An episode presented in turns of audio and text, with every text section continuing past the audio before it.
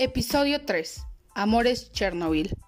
Hola, hola, bienvenidos a este mi tercer episodio de mi podcast Palabras al Viento con Pam.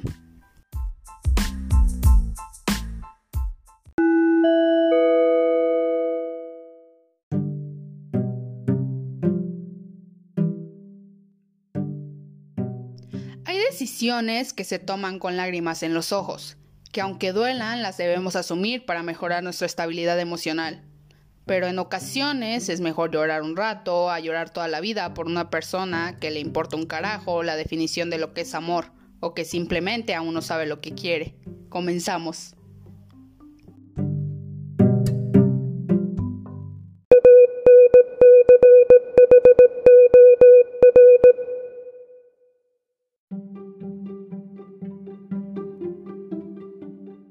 ¿Conoces a alguien que haya sufrido por amor? Creo que todos tenemos el ejemplo de alguna amiga, amigo, familiar o incluso de nosotros mismos. Hay amores que son tan perjudiciales como las adicciones porque nos aferramos a personas que nos lastiman de una u otra forma, pero que nos cuesta tanto trabajo querer soltar. Hoy hablaremos de esos amores como el nombre precisamente de este episodio lo dice, amores Chernobyl o simplemente amores tóxicos. Amores que en realidad no son amores, pero que aceptamos porque simplemente es lo que creemos merecer. O eso es lo que nos hacen creer.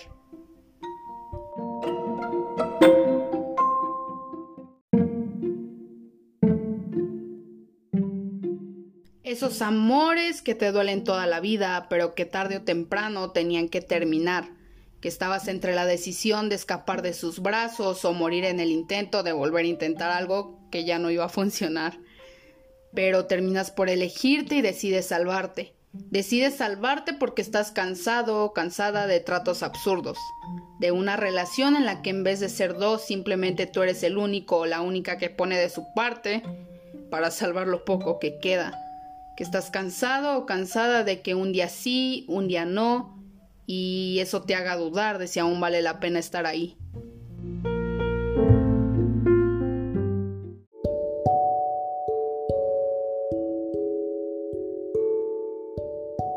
Todo comienza cuando van apareciendo los silencios, las mentiras, la infidelidad.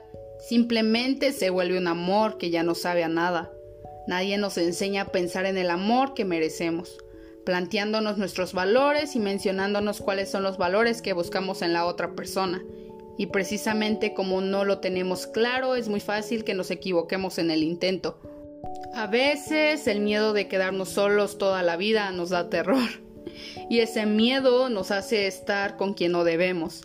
Muy pocas veces, incluso nuestros padres nos enseñan a poner límites en los comportamientos que podemos tolerar y otros que no deberíamos dejar pasar ni una sola vez, porque a la larga nos llevará a sufrir muchísimo.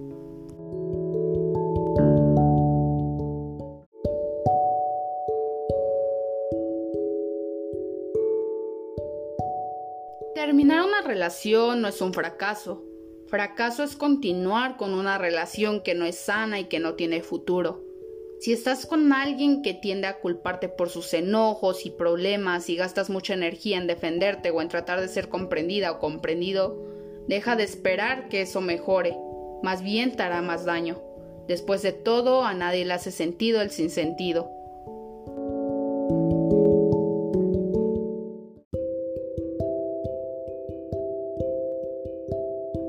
Y sí, se estarán preguntando, pero Pam, ¿cómo podemos enfrentarnos a las relaciones en sus inicios para no caer en comportamientos tóxicos?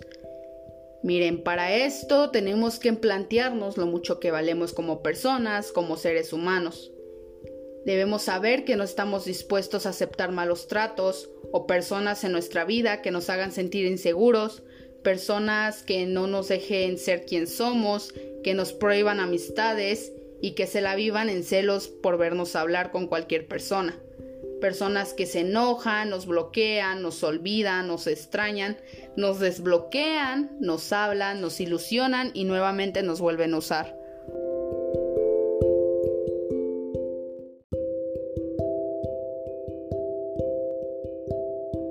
Debemos saber que merecemos más de lo que creemos y que merecemos una relación basada en aportación mutua y de cosas positivas que nos sumen y que no nos resten, que nos permitan crecer como personas y ser felices, una relación basada en respeto y confianza y también en amor y comunicación. Después de esto debemos hacer una lista de las actitudes que serían un foco rojo al estar conociendo a una persona o al estar en una relación, mejor conocidas como red flags o banderas rojas.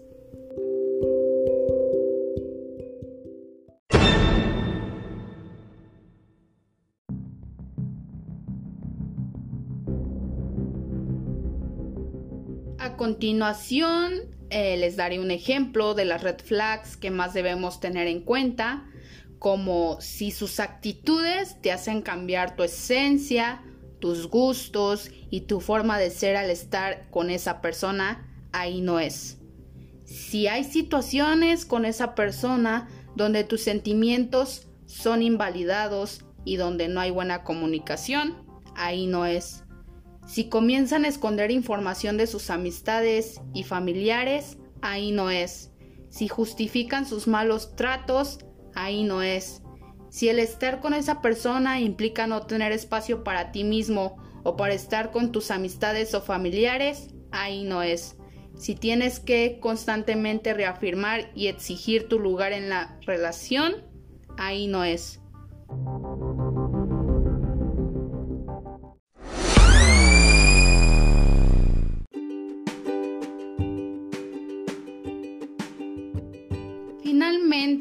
Recuerden que el amor propio arregla lo que otros rompen y que si no ves tu propio valor, elegirás a personas que tampoco lo ven.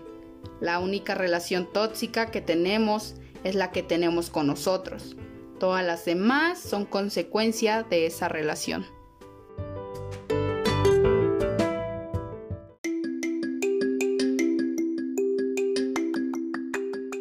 bueno amigos, esto es todo por hoy. Síganme para más contenido y más episodios en esto que se llama Palabras Aliento con Pam. Nos vemos en el siguiente episodio.